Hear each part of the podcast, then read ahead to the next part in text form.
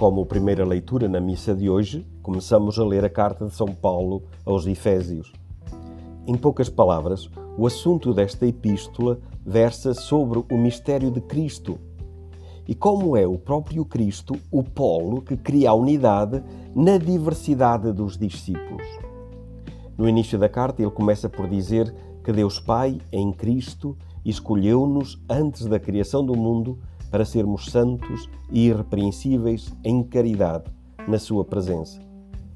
Mais adiante, afirma que a nós foi dado a conhecer e a testemunhar o desígnio do Pai, instaurar todas as coisas em Cristo, tudo o que há nos céus ou na terra, ou seja, renovar e unificar todos e tudo em Cristo, para que todos sejam um. Paulo recordará em seguida que para que aconteça a unidade na Igreja e nos possamos identificar cada vez mais com Cristo, é necessário despojar-se do homem velho e revestir-se do homem novo. Chiara Lubick, no dia 10 de setembro de 1994, numa jornada ecuménica em Zurique, contando a sua descoberta do Evangelho, a certa altura disse: O que significava para nós o Evangelho?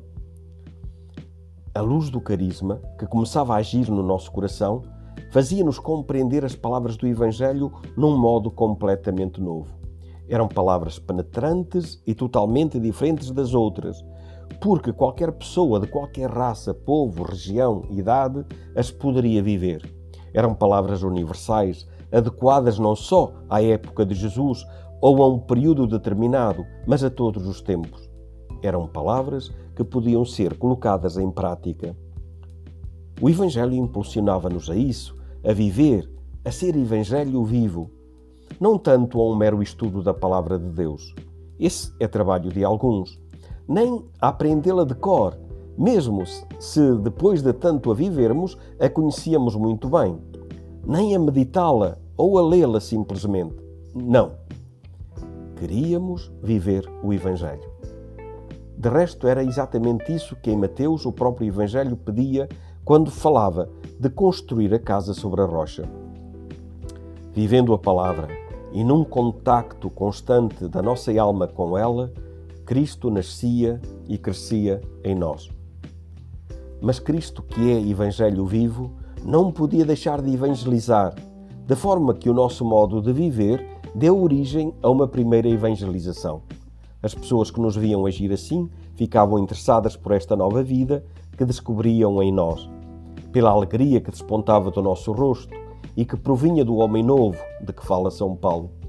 Perguntavam-nos o motivo do nosso comportamento tão diferente do modo de agir normal do mundo. Então falávamos, e falávamos precisamente do Evangelho. E as nossas palavras penetravam nos seus corações porque antes as viram vividas. Assim, muitas, muitas pessoas nos seguiam. Todo o Evangelho nos interessava todas aquelas palavras que Jesus tinha pronunciado para que as vivêssemos. E ainda hoje é assim. Isto disse Chiara.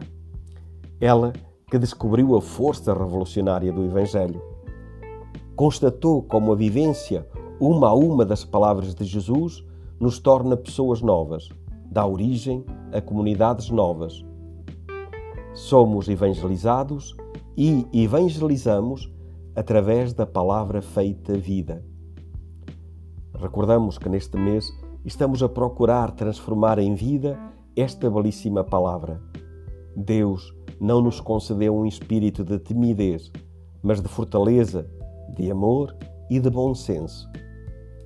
Procuremos ter presente esta palavra em todos os momentos e circunstâncias deste dia e anunciemos a palavra feita vida anunciamos a palavra feita vida.